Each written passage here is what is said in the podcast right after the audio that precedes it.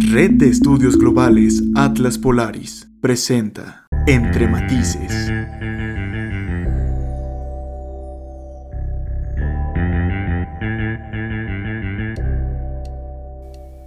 Bienvenidos a otro capítulo de Entre Matices. Mi nombre es Camila Barajas y junto con mi compañero César Efren estaremos entrevistando al director de cooperación Sur-Sur y Alianza del Pacífico, Rodrigo Hernández Arauz, quien también es licenciado en Relaciones Internacionales por el Instituto Tecnológico de Estudios Superiores de Monterrey y tiene una maestría en negociación y resolución de conflictos por la Universidad de Columbia en la ciudad de Nueva York.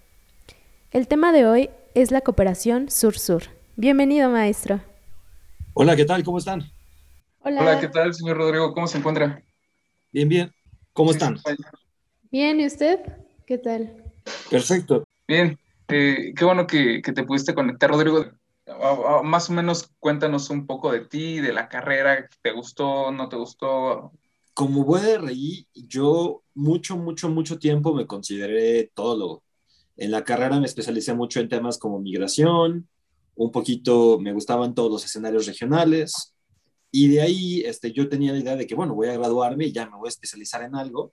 Eh, en, aquel entonces, hace 10 años en RI, en el programa que yo llevé, no había como tal una área de eh, no había especializaciones ya, ya prediseñadas.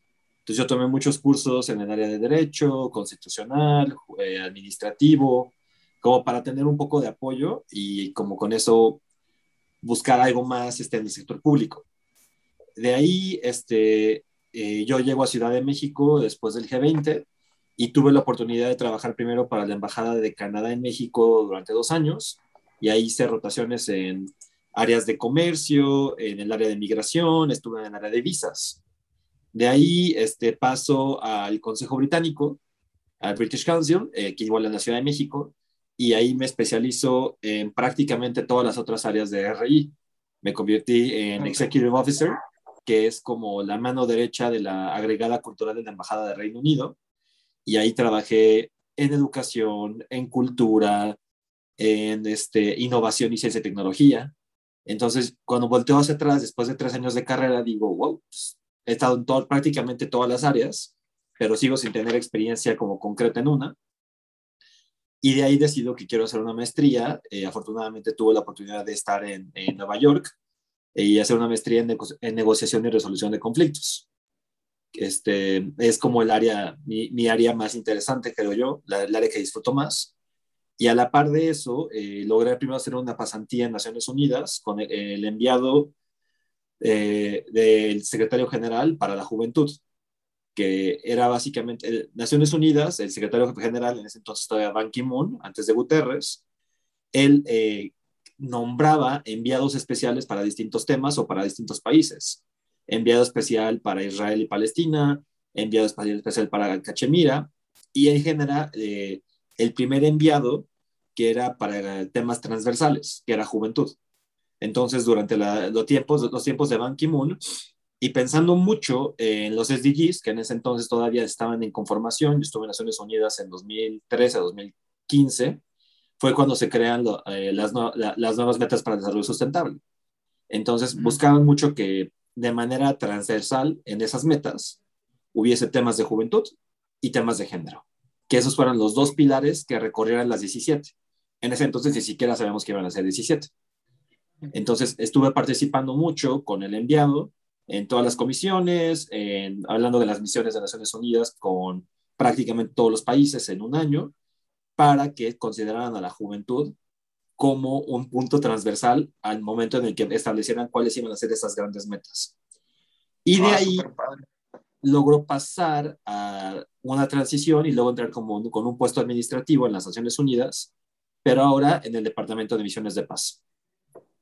Y ahí entró en la parte administrativa, en Misiones de Paz, a trabajar con este, toda la parte jurídica legal que fue una de las experiencias más, más padres que he tenido, porque estaba en el área de prisiones y constitucional.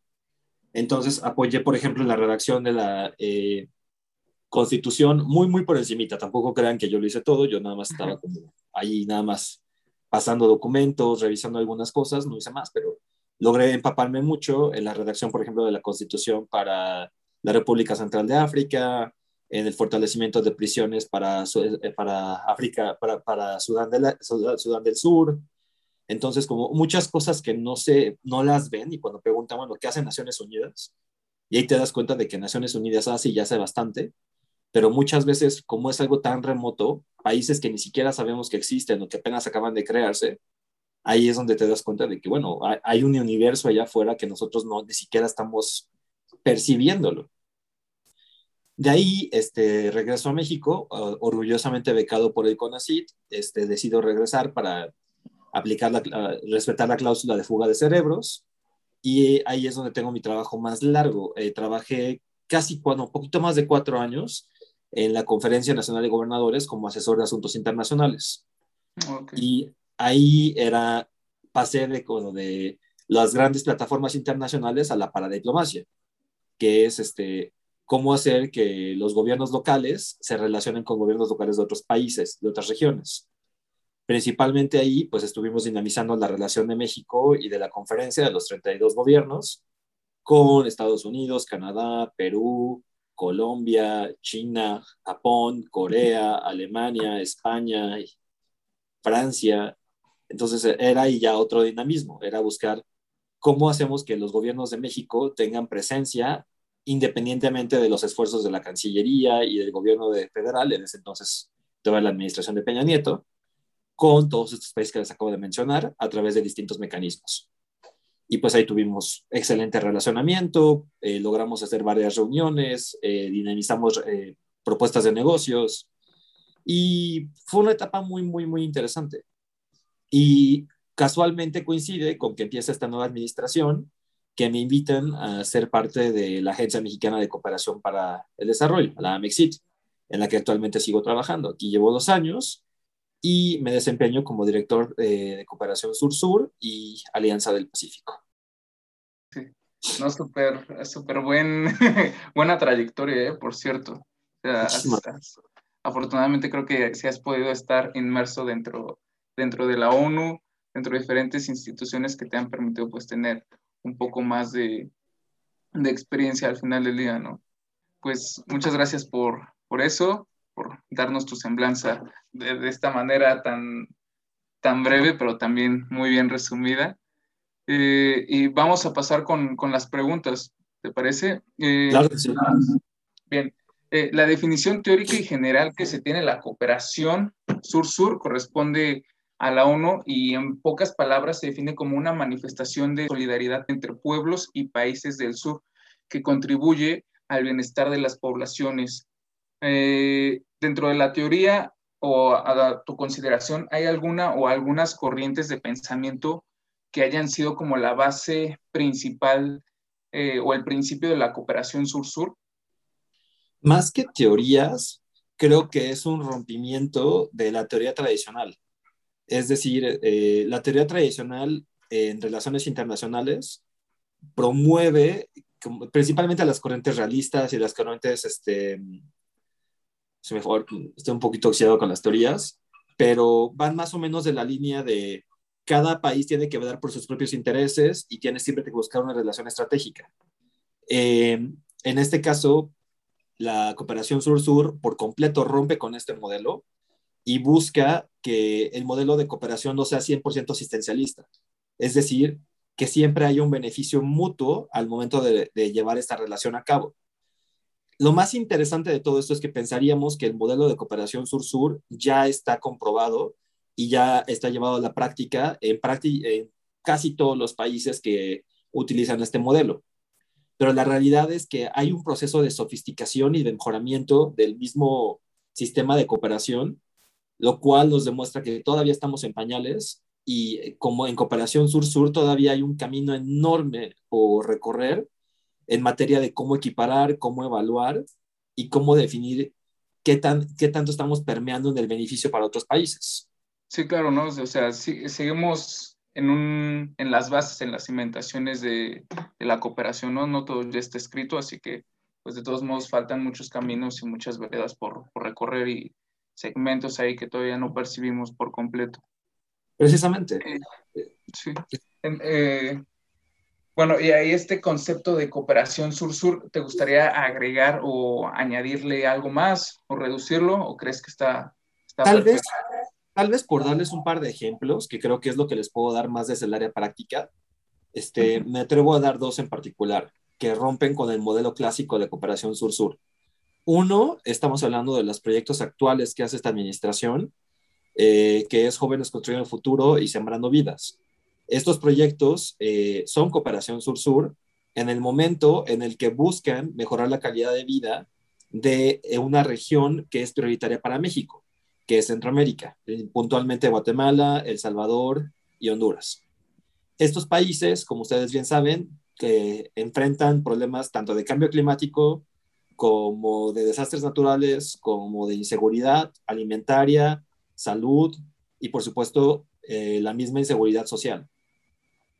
Ahora bien, estos programas lo que buscan es modificar esa situación que está pasando hoy en día eh, a, modo de raíz.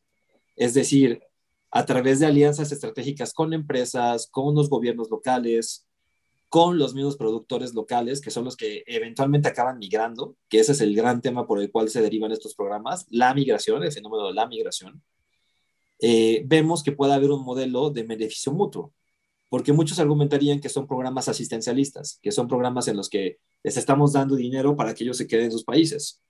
Pero la realidad es que son programas a través de los cuales ellos están encontrando un modelo de negocio para que ellos puedan crecer y puedan eh, desarrollar sus actividades en el futuro. Entonces, ahí estamos rompiendo con el modelo clásico de cooperación sur-sur. otro ejemplo que me gustaría mencionarles, y esto es muy, muy, muy reciente, de hecho lo, lo vamos a hacer apenas público, este, no sé si habrán escuchado que eh, el presidente Andrés Manuel López Obrador hace un, aproximadamente mes y medio comentó que México iba a darle prioridad al tema del litio y que íbamos a buscar el apoyo de Bolivia para poder hacerlo. En mi opinión, y esto pues no está probado en la teoría, así que según un profesor de RI, especialista en cooperación, este, me quiere cuestionar, pues tendrá sus razones y por supuesto lo respetaré mucho porque de nuevo no soy experto en la teoría, pero para mí, cuando hablo de sofisticación en materia de cooperación, primero tenemos el modelo clásico. País del norte ayuda al país del sur. Luego tenemos el modelo de cooperación sur-sur. Países hermanos del sur, a través de un modelo de fraternidad, se apoyan mutuamente y ambos reciben un beneficio. Y después tenemos un modelo eh, de cooperación triangular en que dos países del sur ayudan a un país tercero. Y eso lo hemos visto muchísimo a través de, de la agencia apoyando, por ejemplo, Centroamérica, Bolivia, Paraguay, a través de un modelo de cooperación con países que están al mismo nivel, como Colombia, Perú, principalmente Chile. Ahora, lo que les quería comentar con Bolivia es que estamos ahorita en negociaciones entre Bolivia, México, Argentina y Chile, que son los cuatro grandes productores de litio a nivel internacional, para definir y establecer eh, las mejores prácticas y establecer precios a nivel internacional para que se vuelva un mercado justo.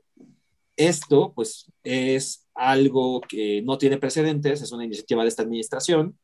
Este, todavía estamos en pañales en esto y pues tomará mucho, mucho tiempo antes de que podamos llegar a hacerlo como ya una práctica internacional, pero este modelo podría ser una alternativa de negocio para todo lo que estamos haciendo hoy en día, por ejemplo, con Pemex, en materia de extracción de petróleo porque es un mercado que a 10, 20 años podría convertirse en el mercado internacional de baterías para celulares, para automóviles, y pues por supuesto es un modelo a través del cual estos, estos países podrían convertirse en los principales este, productores y por lo mismo en los grandes eh, distribuidores de materiales para baterías. Entonces eso pues definitivamente nos pone en un ejemplo de que a través de modelos de cooperación internacional, el Sur-Sur puede empoderarse y hasta posicionarse como líderes internacionales. Ah, súper padre. Eh, fíjate, eso no, no, no lo conocía al, 100% del, del, litio y de casi casi la franja de, cerca del Pacífico que, que mantiene el mineral. Ah, súper buen tema. Sí, metiéndonos, eh, bueno, con otros aspectos de la cooperación sur-sur, ¿cuál considera que son los retos que han enfrentado los países en la actual crisis sanitaria por COVID-19? En materia de cooperación sur-sur, el gran reto ha sido la distribución de las vacunas, y es algo que el canciller Marcelo Ebrard ha dicho en múltiples ocasiones. No hay un mercado justo. Es decir, eh, mientras que hay países como, incluido México, Estados Unidos, la, la Unión Europea misma, Japón, que tienen una gran capacidad de compra de vacunas, tenemos países que al momento ni siquiera han empezado con su vacunación a nivel nacional, porque solo han contado con vacunas a través de donativos internacionales. Y pues estas vacunas, cada país decide cómo las distribuye. Entonces, el gran, gran, gran reto que hemos tenido a nivel internacional es cómo garantizamos que haya una, una distribución más justa de las vacunas. Eh, de esto México ha sido uno de los principales este, defensores de las naciones que no tienen la capacidad de compra y por lo mismo México ha distribuido en cierta medida pequeña, pero sí importante, eh, algunas de sus vacunas a países que están rezagados en vacunación. El caso de México, por ejemplo, con varios países de Centroamérica, con el mismo Bolivia, con este, hasta Paraguay, que son países que le han pedido a México que lo represente en foros internacionales, que los represente, para que exijan que haya una distribución más justa de las vacunas. Ahora bien, lo que vamos a estar afrontando es que para finales de este año, países como Estados Unidos, Israel, la mayoría de la Unión Europea, van a estar por encima del 70% de vacunación México, esperemos que para diciembre también lleguemos a esa meta de 70% de la población vacunada. Es un reto enorme, pero es la meta que nos impusimos como país, que es cuando empieza la inmunidad de rebaño. Mientras que países como Haití, este, un gran porcentaje de África, Medio Oriente, el sudeste asiático, no van a haber alcanzado ni siquiera el 10% de vacunación para finales de este año. Entonces, el gran reto es, y aquí es donde México pues va a tener que presentar un modelo sustentable, cómo podemos hacer que se produzcan vacunas en nuestros países. No solo estarlas comprando a las grandes farmacéuticas internacionales, pero a través de farmacéuticas locales, tener fábricas que puedan producir o al menos ayudar en la elaboración de las vacunas, al menos en las fases finales, para que se puedan distribuir de manera más rápida. Y los países que pueden hacer esto, está India, está México, está Argentina, que son países que han ya generado fábricas al menos para la elaboración de los insumos finales de la vacuna. Es decir, todavía tenemos que tener algunos elementos que se producen en las fábricas de Pfizer, de Moderna, de AstraZeneca, o hasta misma Rusia o China, pero los pasos finales, lo cual lo acelera muchísimo, se hacen en casa. Entonces recibimos la materia prima, lo elaboramos aquí mismo y de aquí lo distribuimos de manera más rápida y mucho menos costosa. Entonces, replicar este modelo en países de África, como les comentaba, en Centroamérica, en el Caribe, podría ser una respuesta rápida y no solo para este, esta crisis internacional eh, de salud, pero para las futuras crisis. Hay que recordar algo, esta crisis, por muy fuerte que haya parecido, derivada de los temas de cambio climático, derivado de cómo hemos visto que las pandemias están progresando, que las enfermedades están progresando a nivel global, es un indicador de que a 100 años es probable que no sea la última pandemia que veamos. En 10, 20, 30, 40 años podría presentarse una pandemia igual o peor que esta. Al menos una, por no decir más. Entonces, el gran reto es cómo tenemos que repensar la infraestructura global en materia de salud para que esto se pueda prevenir de manera más rápida. Y esto es generando más laboratorios, generando más fábricas que tengan la posibilidad de, eh, de crear o gestionar este tipo de, vacunas de manera rápida y segura. Entonces, la próxima vez que tengamos una pandemia de este tipo, en vez de decir, bueno, ya se creó la vacuna y ahora tenemos 50 fábricas en el mundo que lo tienen, es más bien decir, cada país tiene al menos un número determinado de fábricas que puedan producir de manera eficiente y correcta las vacunas que ya se patentaron. Para nosotros ese es el gran reto como México. Como ustedes sabrán, en México ya hay una fábrica que está acabando y finalizando eh, producción de Cancino en Querétaro. Entonces, a futuro, la mayoría de las vacunas tienen que seguir ese modelo. Y eso es lo que ha buscado la Cancillería desde que empezó esta pandemia. No solo tener una gran compra de vacunas internacionales, que es altamente costosa, pero romper con ese modelo. Usted como director de la Agencia de Mexicana de Cooperación Internacional para el Desarrollo, eh, ¿cuáles han sido los mayores retos, volviendo a este tema, que ha enfrentado en la institución? Bueno, eh, yo en particular, en mi área, yo soy director de cooperación sur-sur, por encima de mí está el director, de cooperación, eh, director general de cooperación técnica y científica y la directora ejecutiva de la agencia. Ellos pues tienen este, metas mucho más establecidas y mucho más grandes. En lo particular conmigo, creo que el gran reto que tuvimos el año pasado fue cómo financiar investigación en materia de pandemias. Mm. Eh, el canciller a través de una red de médicos nacional, este, logró presentar 22 proyectos de investigación en materia COVID. 22 proyectos con respecto a medicamentos, este, estudios clínicos, todo esto en la medida de cómo podemos también aportar desde México en ciencia y tecnología, investigación de calidad que nos diga si estamos progresando o estamos empeorando en materia de COVID. Eh, de esos 22 proyectos, a través de Cooperación Sur-Sur, nosotros tenemos un fondo internacional, tenemos varios, pero este particular creo que vale la pena mencionarlo, es el Fondo de Cooperación México-Chile. Este es un fondo internacional en el que aportamos un millón de dólares anuales y Chile, la contraparte, a su vez aporta lo mismo. De esos dos millones anuales de dólares, los utilizamos generalmente para proyectos en todos los ámbitos, cultura, tecnología, género, infraestructura, todo lo que pueda tener alguna capacidad técnica científica, el fondo lo puede financiar. Entonces, de este fondo rompimos un poco las reglas por decisión de los cancilleres de ambos países y decidimos utilizar un millón diecisiete mil dólares para financiar siete de estos proyectos en investigación científica.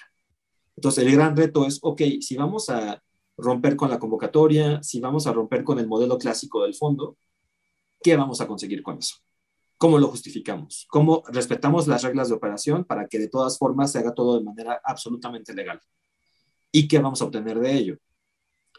Llevamos al momento siete meses desde que se autorizaron los proyectos y ya están empezando a, lanzar los primeros resultados. Lo que buscamos a través de ello es identificar mejor qué medicamentos son útiles para la pandemia, qué medicamentos no lo son en su caso, cómo utilizarlos o combinarlos para reducir los casos en el futuro, y con todo esto, lo que estamos obteniendo en este momento es este, un análisis de calidad mundial, investigaciones que se compartirán con todos los países de América Latina y del mundo en su momento, para definir cuál es esa investigación, hacia dónde tenemos que dirigirla. Y para ello, por supuesto, estamos trabajando de la mano de las mejores instituciones mexicanas, entre ellas, por supuesto, la UNAM, el CIMBESTAP, el Politécnico Nacional y otras universidades de renombre mundial que tenemos en México. Entonces, para mí el gran reto hoy en día es cómo impulsamos más de esto, cómo le hacemos para generar más investigación de este tipo y que esta investigación llegue a otros países de América Latina para que verdaderamente sea cooperación sur-sur. Entonces, por ejemplo, otro proyecto que queremos desarrollar ahorita, que estamos empujando, es con el Instituto Nacional de Ciencias Genómicas, el INMEGEN, y con ellos este, queremos eh, hacer pruebas rápidas de eh, PCR para COVID, pero ellos las hacen diferente. Ellos son el único instituto a nivel nacional que hace las pruebas. No sé si ya les ha tocado que les hagan una prueba, que les pasen el isótopo por la nariz y que sientes que te están rascando el cerebro y se siente horrible. Este, ellos los hacen únicamente con un tubo y saliva. Y eso reduce costos, eso hace que sea mucho más rápido entonces la gente tiene que estar en el laboratorio menos de 30 segundos en vez de las 20, 30 minutos lo que pasas la fila, te rascan, te pasan y, y, ya sales de ahí. Esto puede tomar 30, 40 segundos, entras, dejas tu muestra y te vas, entras, dejas tu muestra y te vas. Entonces, nuestra, es, es el único hospital certificado en México que lo puede hacer ahorita por COFEPRIS. ¿Qué nos gustaría? Que varios hospitales de América Latina pudiesen aprender cómo es que están utilizando este método y certificarse en sus países para poder utilizarlo. ¿Qué ganaríamos con eso? Gastar N cantidad de millones de dólares al año menos en isótopos, exponer a, un menor número de personas a tener que ir a estos laboratorios a que se hagan pruebas rápidas, porque al final de cuentas, cuando vas a un laboratorio y tienes que estar en una fila y estás expuesto a que hay personas que probablemente tienen COVID, aunque tú no lo tengas, es un riesgo innecesario. Entonces, si tú solo, llegas y dejas en un buzón literalmente tu prueba y te vas, estás reduciendo el tiempo de contacto, estás reduciendo los gastos para poder llegar a, a estos lugares y perder el tiempo ahí. Y eso es un beneficio para absolutamente todos. Entonces, si podemos presentarle este tipo de modelo a países de Centroamérica para que bajen sus costos de pruebas, a Chile para que ellos también bajen sus costos de pruebas, y lo podemos financiar hasta a través de este fondo internacional, es el tipo de ganar-ganar que buscamos que se tenga siempre a través de la cooperación sur-sur. Un ejemplo claro de cómo funciona ese modelo de cooperación. Entonces, lo que vamos a buscar en los próximos tres, cuatro meses es que vengan este, médicos e investigadores de varios países de América Latina y que se certifiquen con el IMEGEN para que puedan replicar este modelo. Y ese es el tipo de reto que tenemos hoy en día. Proyectos que tengan muy buenos resultados, que sean muy rápidos de hacerse y que ayuden a posicionar a México como un actor que ayuda y colabora en el, fortalecimiento contra la pandemia. Ok, súper buenos retos, ambiciosos, pero creo que se van logrando paso a paso, ¿no? O sea, de, de poco en poco creo que, pues al parecer en estos siete meses que se ha podido eh, hacer resultados, hacer investigaciones, pues ya hay como una orientación hacia dónde van más encaminados. otra pregunta que, bueno, aprovechando cooperación sur-sur y que es el director, desde la parte pragmática, eh, a tu consideración, a tu punto de vista, ¿por qué la cooperación sur-sur es de suma relevancia en la agenda mexicana? Es una pregunta que creo que la, ha respondido en múltiples ocasiones, sin decirlo como tal, el presidente Andrés Manuel López Obrador. Él habla mucho de que tenemos que regresar a ser eh, un líder en América Latina y un líder en el mundo. Y muchos le critican o muchos dicen que él, él no lo está haciendo en el momento en el que mira solo hacia México, en el momento en el que se han reducido la exposición internacional. La realidad es que la exposición internacional de México está más alta que nunca. El día de ayer, no sé si se, eh, se enteraron, que fue la celebración, la conmemoración nacional de Simón Bolívar, en la que participó el presidente, estuvo el canciller, estuvo Isabel Allende, estuvo la jefa de gobierno de la Ciudad de México. Eh, como podrá sonar como cualquier conmemoración que se lleva a cabo de las que hemos estado llevando en este año del bicentenario de la consumación de la independencia. Pero hay un factor muy interesante que pasó al mismo tiempo que creo que no le han dado suficiente distribución a nivel nacional. Mientras que teníamos esta conmemoración en el castillo de Chapultepec, ese mismo día también estuvieron presentes 24 cancilleres de América Latina además de, me parece que otros ocho representantes de países de la región de alto nivel, para que tuviéramos en total la representación de 33 países de América Latina, el Caribe y Centroamérica. ¿Qué se buscó aquí en esta reunión? Después de la conmemoración se celebró la reunión de la CELAC.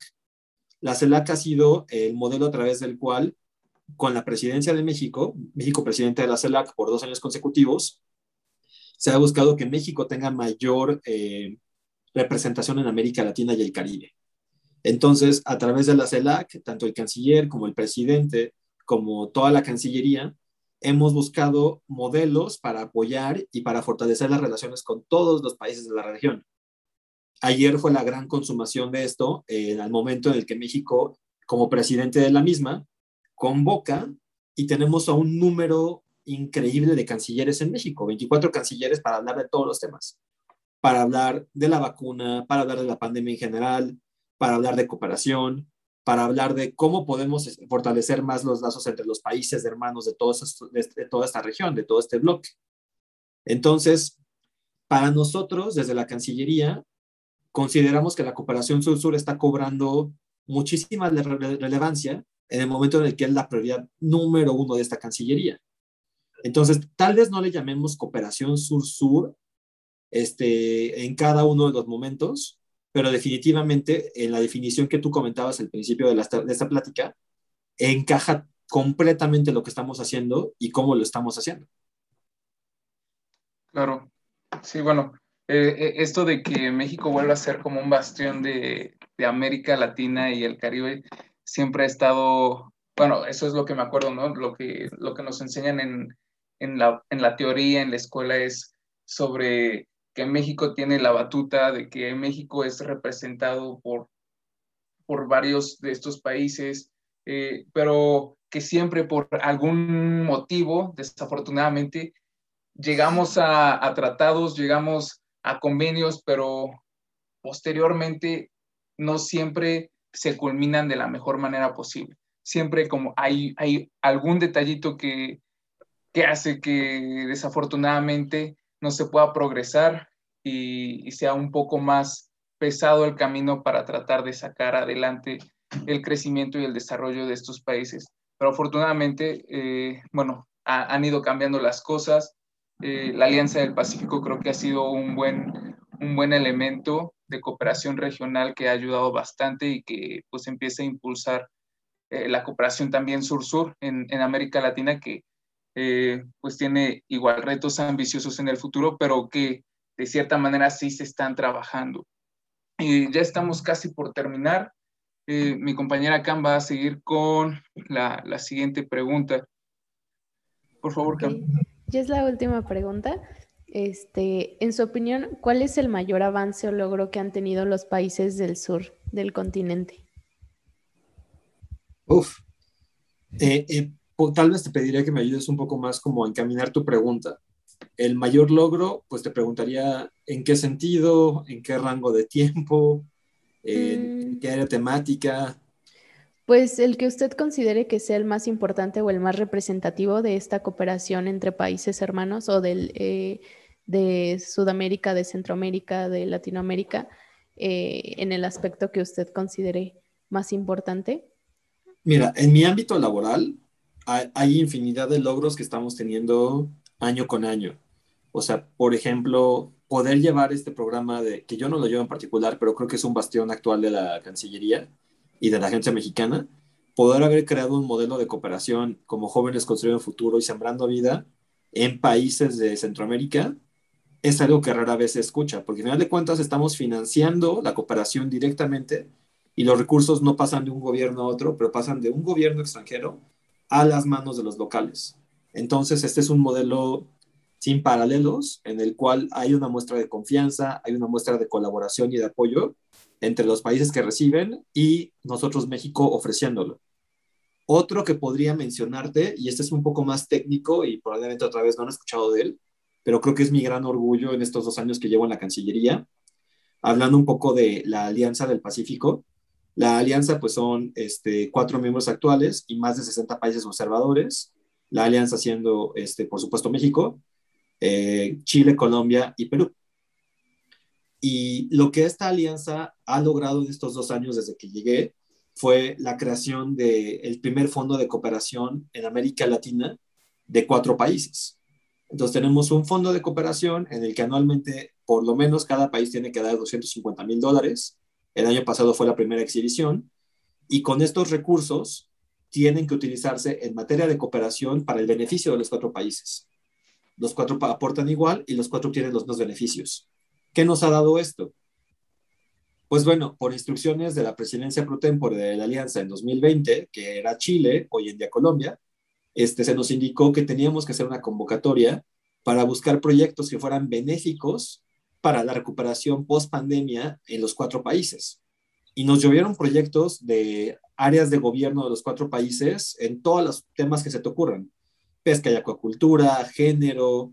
Este, en cultura, por ejemplo, nos trajeron un proyecto en materia de cómo apoyar a um, escritores uh, o publicadores de libros independientes que, pues, por supuesto, durante la pandemia perdieron su oportunidad de poder salir a vender sus publicaciones. O sea, que no tienen una editorial, que no tienen una casa de libros que los está apoyando, que ellos de sus propios recursos publican lo que ellos escriben. Entonces, ¿cómo los íbamos a apoyar para que ellos pudieran reintegrarse a la economía después de un año en el que no tuvieron un modelo de venta? Y como ese, nos llegaron 20 proyectos más. Y de esos, prácticamente todos los hemos apoyado con recursos, ya sea del fondo o externos, para que se lleven a cabo. Entonces, ese es un ejemplo de solidaridad y un logro de confianza entre los cuatro países en el que de la nada se genera un modelo en el que los cuatro países dan, pero también reciben de manera, de manera distributiva y justa. Entonces, para mí en particular, ese es un modelo muy bonito del que no se ha hablado mucho. Lo hemos publicitado a través de las redes de Alianza del Pacífico, pero se conoce poco porque pues la alianza no es tan conocida Y lo que estamos obteniendo a través de él es una hermana, un hermanamiento entre los cuatro países que nos da una proyección a nivel internacional.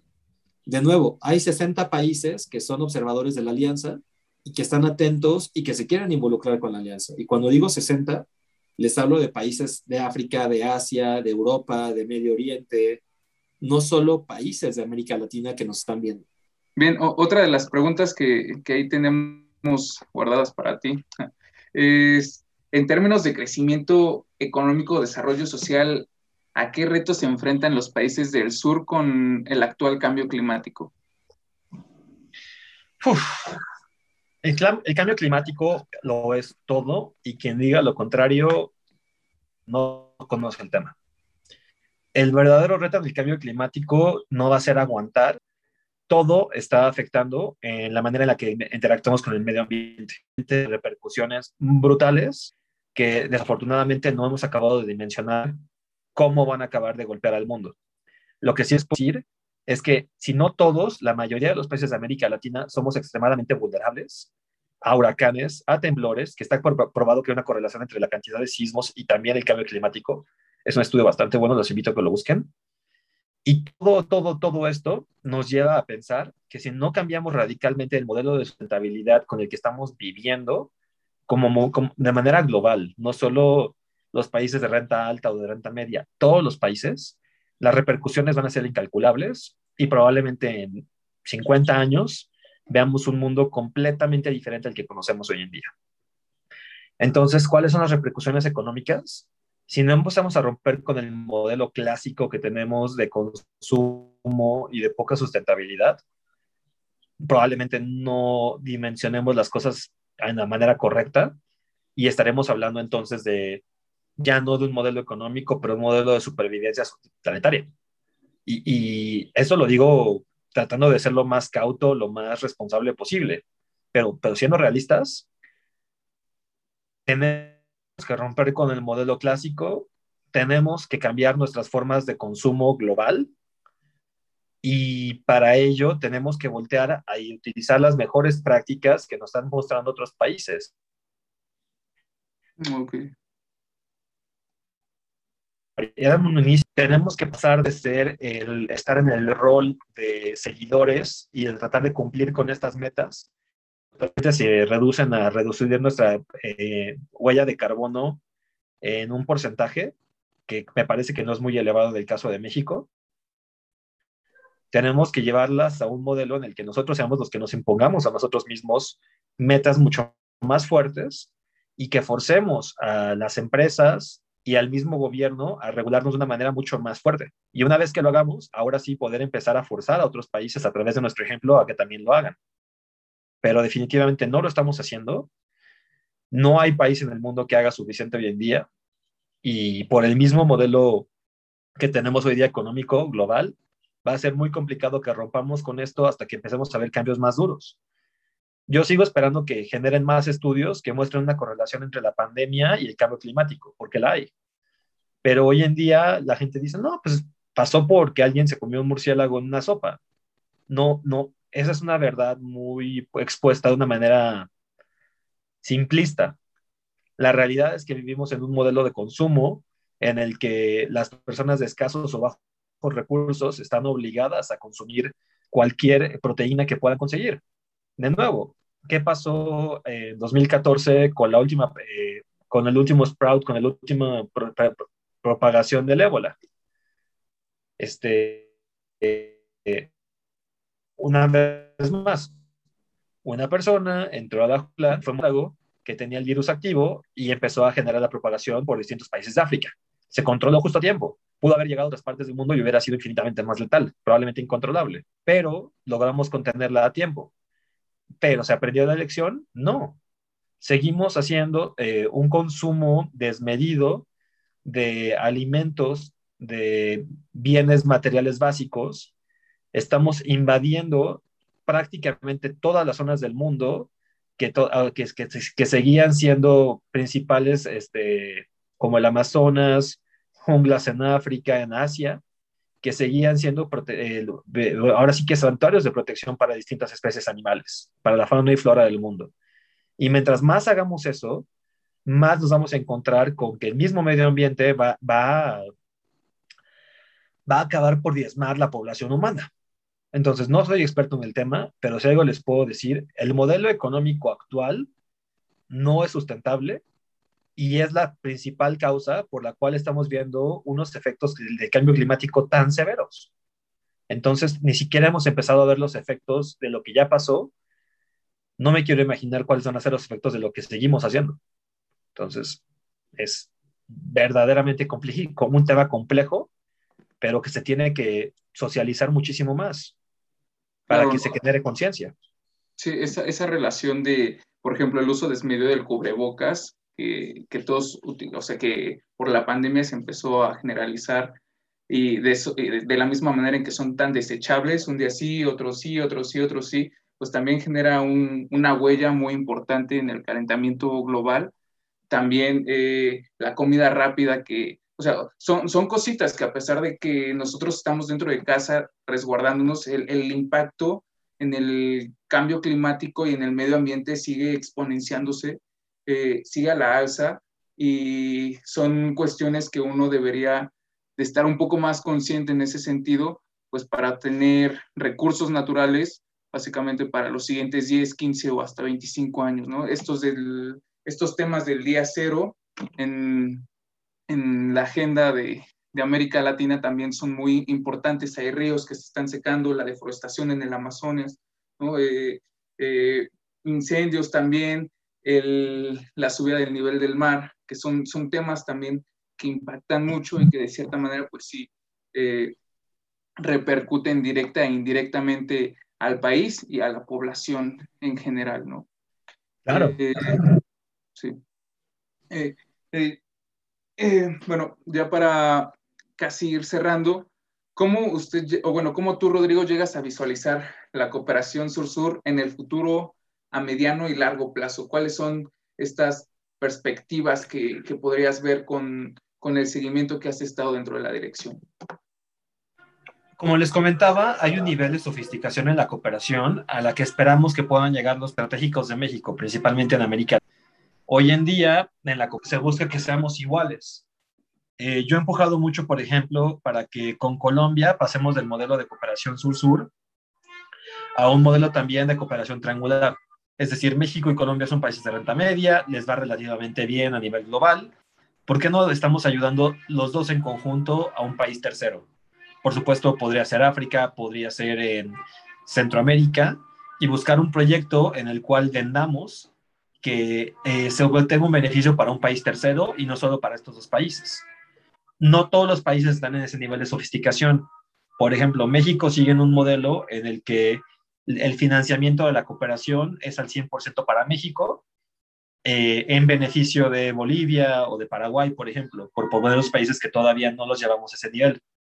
Entonces, para mí la primera prioridad en el mediano plazo es que todos los países con los que México hace cooperación pasen de un modelo asistencialista a un modelo de cooperación sur-sur. Y aquellos países que ya tienen consolidado un modelo de cooperación sur-sur pasen a un modelo de ayuda a terceros. Entonces, no solo beneficio mutuo, pero beneficio para un tercero o para múltiples países. El otro tema que creo que es muy importante y que tenemos que ya asimilar como una realidad absoluta es que también tenemos que buscar la reducción de las huellas de carbono. Es decir, no necesitamos estar viajando a todos los países de América a hacer cooperación. de plataformas tecnológicos va a permitir que reduzcamos el número de viajes y aumentemos el número de interacciones. Entonces, ¿cómo podemos sistematizar, cómo podemos optimizar este modelo que ya es una realidad, en el que tenemos que usar plataformas electrónicas, tenemos que utilizar programación y, por supuesto, videoconferencias como el modelo de comunicación básico para reducir costos para optimizar la comunicación, para reducir nuestra huella de carbono, reduciendo el número de viajes, el número de consumo de alimentos en viajes, el número de gastos que, el gobierno hace viajando a estos países, y mejor hacerlo a través de esto. Entonces, el uso de plataformas digitales y el desarrollo de las mismas es sin duda alguna una parte toral de eh, la cooperación en el futuro. Ok, buenísimo. Y ya para ir cerrando con la última pregunta, Rodrigo, eh, un, un, consejo, un libro que le puedas brindar a los alumnos de RI que, que se están formando, que están iniciando con su... Más que un graduado, me di cuenta, un contador, un abogado, para decir, hay mismo empleadores que te dicen, un programador rama, un contrato, administrador, pues llega a actividad contable, pero un RI, ¿qué va a hacer? Y ya le empiezas a vender que ta, ta, ta, ta, ta, ta, ta, pero suena demasiado abstracto. Y desafortunadamente, pocos RIs pueden vender que tienen habilidades muy buenas, pero son difíciles de traducir al día a día de un empleador. Entonces, lo primero que les recomendaría es, si siguen estudiando, traten de identificar dos o tres cosas que quieran aprender que puedan complementar su actividad como RI, eh, ya sea en diseño, es decir, aprender a utilizar plataformas como Photoshop, este, como todas las plataformas para poder programar. Si puede aprender un código de programación y ser un programador y un RI, son imparables en el mundo. Si no les interesa tanta esa área como técnica de programación, que es el futuro, entonces especialícense en un área complementaria, puede ser derecho, puede ser administración, puede ser mercadotecnia o cualquier otra que ustedes decidan, pero busquen la manera de complementar la carrera más allá de lo que el programa les ofrece. Eh, les insisto, hoy en día el RI no puede ser solo RI. Aprendan a, llevar georreferencia de mapas con Google, aprendan a programar con Python o con alguna otra. Entonces, si pueden, eso les va a garantizar que puedan avanzar en su carrera profesional relativamente rápido, a diferencia de nosotros los RIs del pasado, que llegábamos y decíamos, bueno, yo te puedo decir todas las capitales de África, pero pues el, el, empleador promedio te va a decir, ¿y eso de qué me sirve a mí? Más ahora que tenemos acceso a tanta información de manera tan rápida. Bueno, la, la recomendación final era eso, que eh, busquen herramientas que puedan hacerlos más atractivos en el mercado laboral.